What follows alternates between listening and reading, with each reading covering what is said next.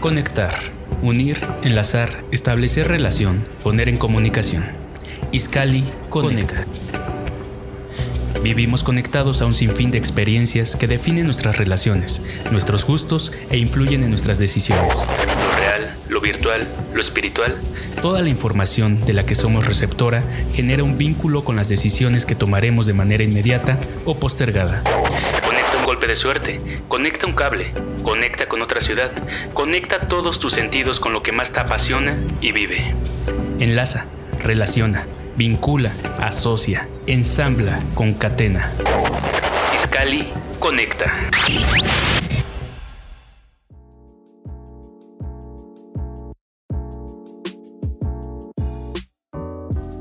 Iniciamos. Amigas y amigos iscalenses, esta es la segunda parte del podcast Iscali Conecta, en el que tratamos el tema temporada de lluvias. Recuerda compartir y dejarnos tu opinión en los comentarios. Comenzamos. Antes de continuar, me gustaría para aquellos que nos están escuchando, eh, darles a conocer un poco de cómo se encuentra este semáforo de riesgo de desborde en la presa El Ángulo. Comenzamos con el, el color verde, que abarca del metro punto 6 a los 2.6 metros. Aquí, bueno, se realizan, como comentaba, las actividades preventivas. Así es, una campaña de difusión, ajá, toda la señalización y, este, y sobre todo la limpieza de esta zona de la presa qué es lo que ya se está realizando. Sí, esto ha sido año tras año durante la época precisamente de sequía, es cuando se aprovecha para hacer la limpieza. Bien, continuamos con el color amarillo, que sería ya un color de, de alerta, abarca de los 2.6 metros a los 3 metros. Así es. En este punto... En ese punto específicamente lo que hacemos es alertar a todas las áreas de gobierno que están dentro de este programa, es decir, a ver, de acuerdo al pronóstico del tiempo, va a continuar lloviendo con esta intensidad y hay probabilidades de que se pueda elevar a, color rojo. Eh, cada uno en su ámbito de competencia va a iniciar las acciones y nosotros específicamente Protección Civil lo que hacemos es empezar el voceo junto con la eh, Comisaría de Seguridad Pública para avisar a la población de que se está incrementando el nivel y de forma inmediata nos trasladamos hacia la escuela eh, primaria Adolfo López Mateos para habilitarla como refugio en caso de una eh, contingencia. Perfecto. Y bien, ya para terminar tenemos el color rojo que es de alarma donde ya existe un, riesgo para los habitantes de esta zona, ¿cuál sería en este sentido las acciones o el protocolo que se debe seguir en caso de que se llegue a este punto del semáforo de riesgo? Ya de forma inmediata actuar, o sea, ya le alertamos a la población, ya le dijimos, a ver, ya está subiendo el nivel, lo que necesitamos es ya hacer la evacuación inmediata, ya sea con sus familias o al refugio temporal. Ya en ese momento todas las eh, dependencias ya estamos este, laborando, pero ya en este momento momento ya es actuación inmediata, ya es salvaguardar a la población para llevarla a un lugar seguro. ¿Qué, tan fácil o qué tan complicado es lograr que los vecinos accedan a dejar sus... es complicado, la gran mayoría eh, no lo quiere hacer por temor al robo. Ahí es cuando eh, ya de forma inmediata, junto con la comisaría, lo que hacemos es eh, tener ya unidades, ya personal, pie tierra, ya cercanos a esa zona, para iniciar el resguardo de, esas casas de habitación, mientras otro tanto ya está haciendo la evacuación. Aquí eh, la gente, pues sí, el primer temor es, eh, si me salgo me van a robar todos mis bienes, y lo que hacen es, eh, la gran mayoría tiene ya un segundo nivel, entonces sube a este, se lleva sus pertenencias, lo que pueda este, tener al alcance, lo que pueda subir, y permanecen en esa zona. Ya la gente ya se acostumbró a hacer esta, esta forma de evacuación o de alejarse un poco de la zona de riesgo. Eh, otra tanta se va con sus familiares, eh, no muy lejana, y los menos, la vez que en el refugio temporal hemos tenido una, dos, tres personas, sobre todo las que vienen en trayecto, las que van a esperar a sus familias, ahí están con nosotros un momento y después ya se retiran. Eh, para darle una idea a los que nos están escuchando y que no vivan cerca o no conozcan esta presa o la problemática que se tiene ahí, alrededor de cuánto, cuánta agua, este, de cuánta agua estamos hablando que puede tener la presa. No sé si tenga el dato. No, la verdad no, tengo el dato preciso, pero sí es, eh, nos puede durar una cantidad, estamos hablando que se han presentado hasta 25 o 30 milímetros este, de lluvia constante y esto nos da para dos horas, tres horas, dependiendo de esa cantidad. Tampoco es un gran cuerpo de agua, eh, pero la gran mayoría viene del municipio de Zapán de Zaragoza. Realmente la captación que se tiene de forma este, fluvial es muy poca. Viene con la basura incluida. Eh, híjole, es tremendo. En cada uno de los eventos que se han venido presentando eh, no intensos, se retiran 20, 30 toneladas de basura. Sí, así, este, y viene de todo. Entonces, esta es la gran problemática. Ah, tal vez el, cuerpo, el, espacio que eh, tiene la, presa con agua me alcanza muy bien, podríamos darle la atención, pero se viene bloqueando por toda la basura. Y, es precisamente al punto que quería llegar, que sabemos que es un lugar que se alimenta del agua que viene de Atizapán, como comentaba, y me parece que de Nicolás Romero. Sí, una parte. Entonces es ahí donde entra una mayor problemática en esta temporada de lluvias, porque si nos llueve aquí en Huitlán Izcalli y al mismo tiempo llueve en Atizapán y en conjunto llueve en Nicolás Romero y a eso le sumamos la basura, entonces ya tenemos una emergencia fuera de control. E, incluso aunque no lloviese en, estas, en este municipio, pero sí en Nicolás Romero y Atizapán de Zaragoza, todo ese vertiente va a llegar aquí, va a ese, cuerpo. Entonces, no necesariamente tiene que haber una gran lluvia aquí en el municipio. Si este podcast llega a oídos de nuestros amigos de Atizapán y de Nicolás Romero, por favor, no tiren basura. Este, con el semáforo, la explicación del semáforo que nos están haciendo, eh, el prepárate, ya lo comentó, el actúa durante, Ajá, el, durante pues estar alertas constantemente con, todos los eh, medios de comunicación. Si hay eh, dentro de su municipio, dentro de su pueblo, dentro de la colonia, algún sistema de alertamiento, pues que sea a través de ellos. Nosotros estamos muy ligados con eh, Copasis, con, este, con los delegados para hacerles saber eh, parte del pronóstico del tiempo. Eh, con eso estamos alertando y de forma inmediata en el momento en que se presenta ya la lluvia intensa, pues les estamos informando. Si no, este, pues eh, aquí a través de la Coordinación de Comunicación Social, pues también a través de sus redes sociales, este, darles la información de, del qué hacer antes, durante y después. lo más importante durante el evento es que de forma inmediata visualicen hacia dónde se van a dirigir, cuál es el punto de reunión o si es que se presenta durante la tarde-noche, si parte de la familia está laborando, va en trayecto, pues que ya no lleguen. O sea, que de forma eh, anticipada deciden en dónde se pueden reunir ante la emergencia. Que no esta persona tratando de llegar, ya sea en su auto o en medio de transporte, se exponga a otro riesgo. ¿Por qué?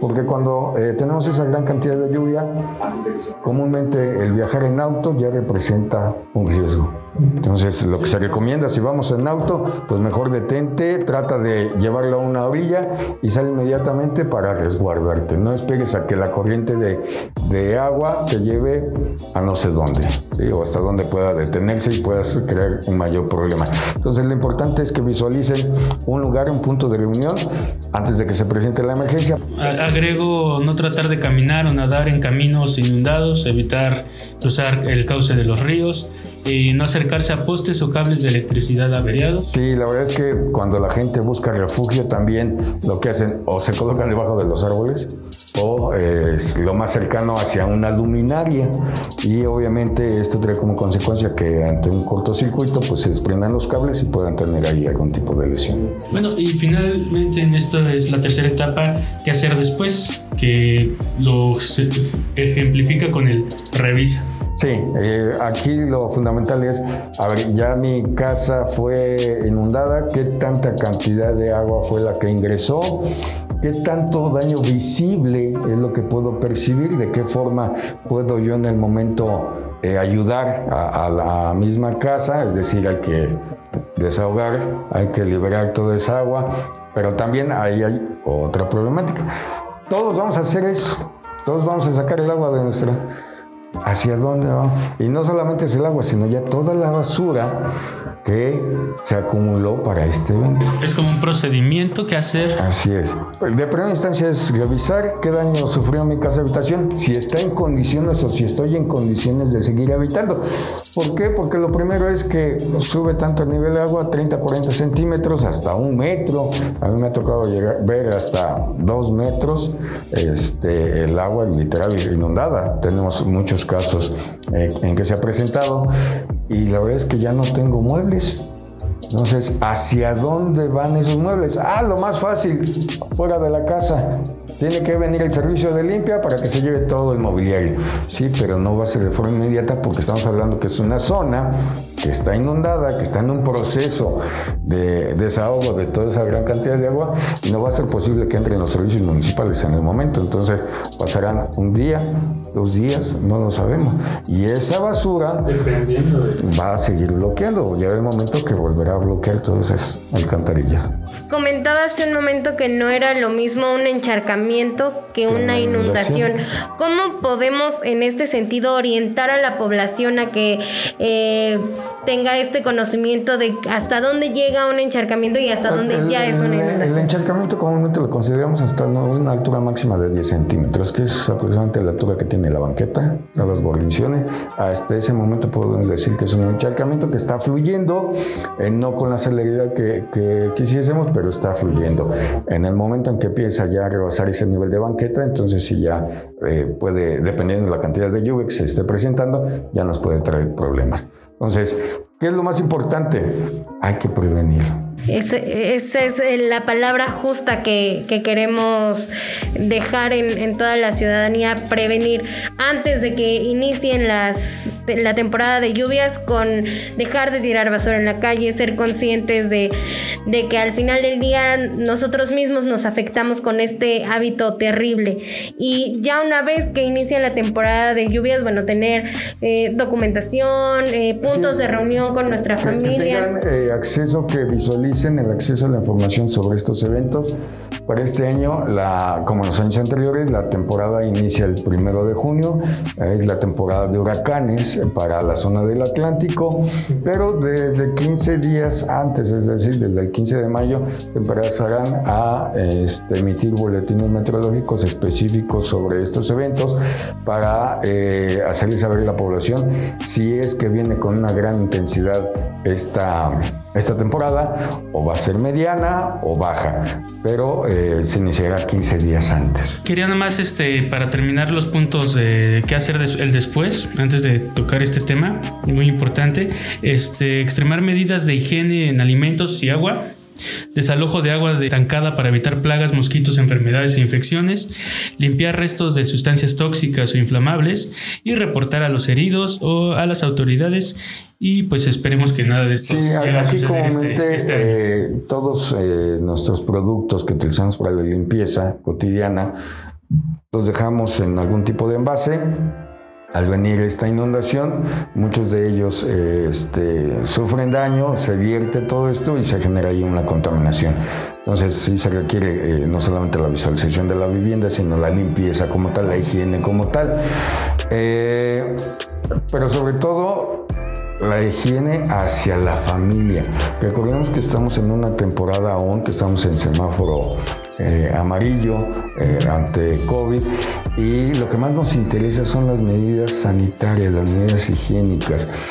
Sobre todo si estamos hablando de que eh, la familia se va a trasladar ya hacia un refugio temporal o hacia con sus familiares, pues no dejar de tener estas medidas, siempre el uso de cubrebocas, el uso de gel, siempre hacerlo de esta forma. ¿Por qué? Porque ya estamos hablando de nuestro núcleo en el que estamos 100% seguros de que tenemos todas las medidas, pero no sabemos hacia dónde nos, eh, nos vamos a trasladar si es que la tienen. No podemos bajar la guardia, es muy fácil que todos en el momento por querer salir y llegar a, un buen lugar, a un punto de reunión, salgamos sin el cubrebocas y, híjole, y ya tenemos problemática.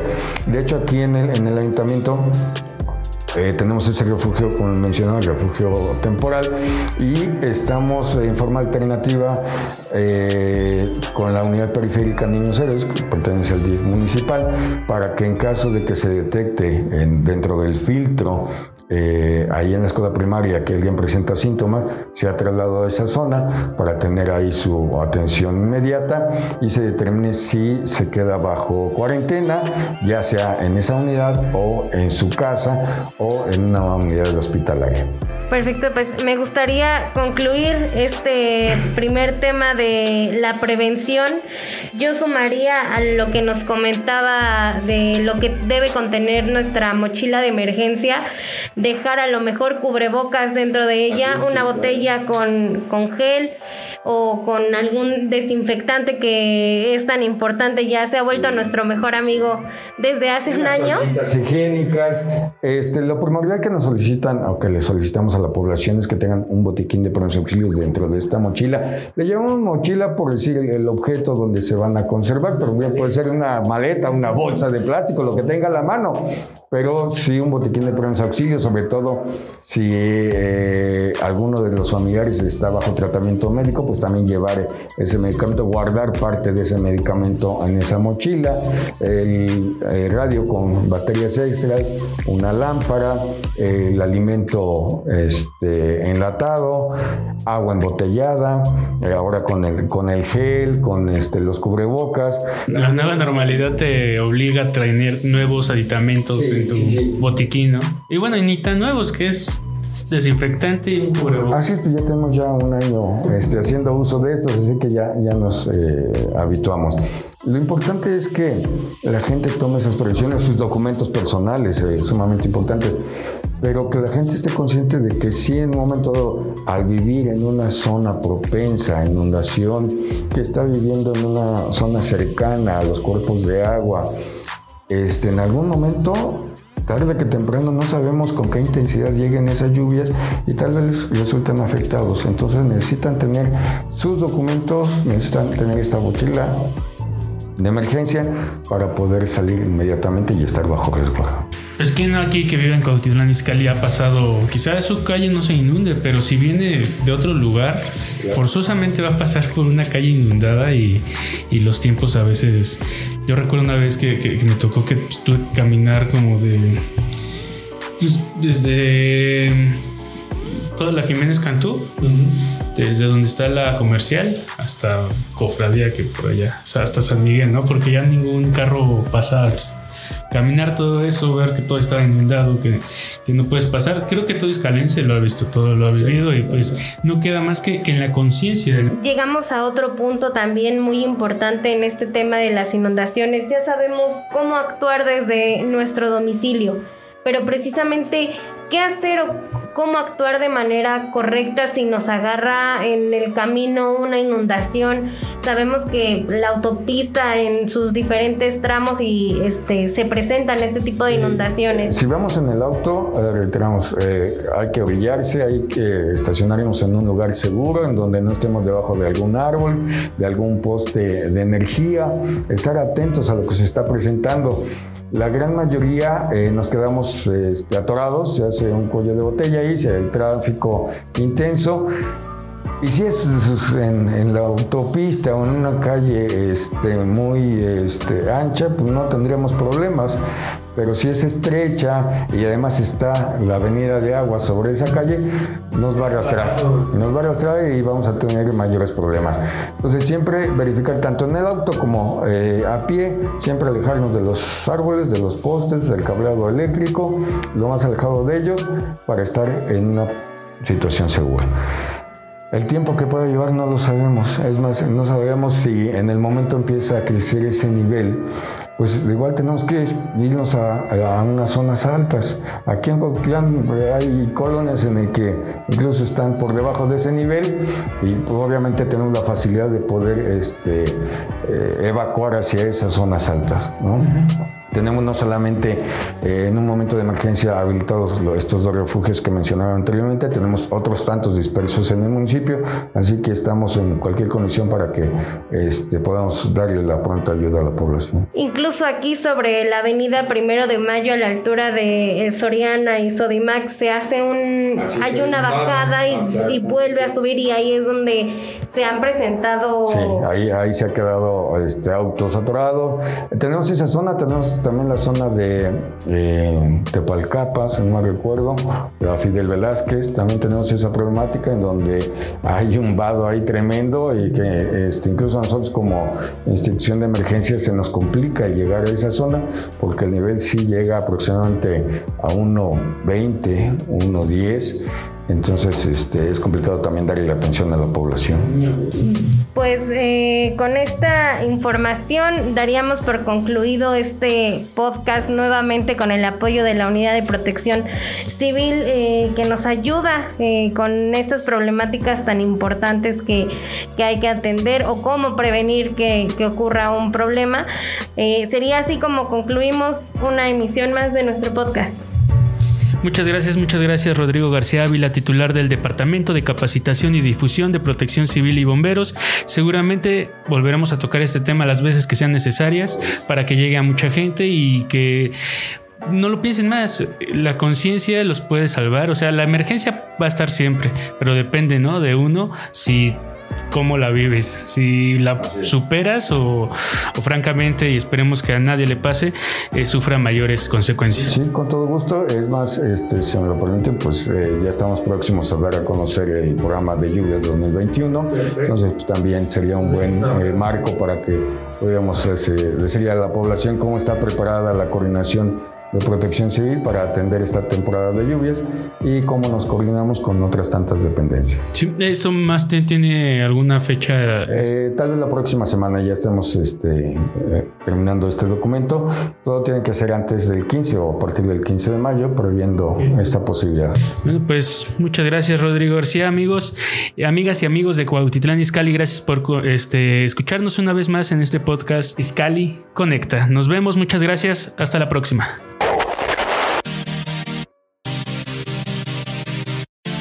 Conectar. Enlazar entre sí aparatos o sistemas de forma que entre ellos pueda fluir algo material o inmaterial, como agua, energía, señales y más. De esta manera nuestro enlace se interrumpe. Iscali conecta. Te espera en la próxima emisión.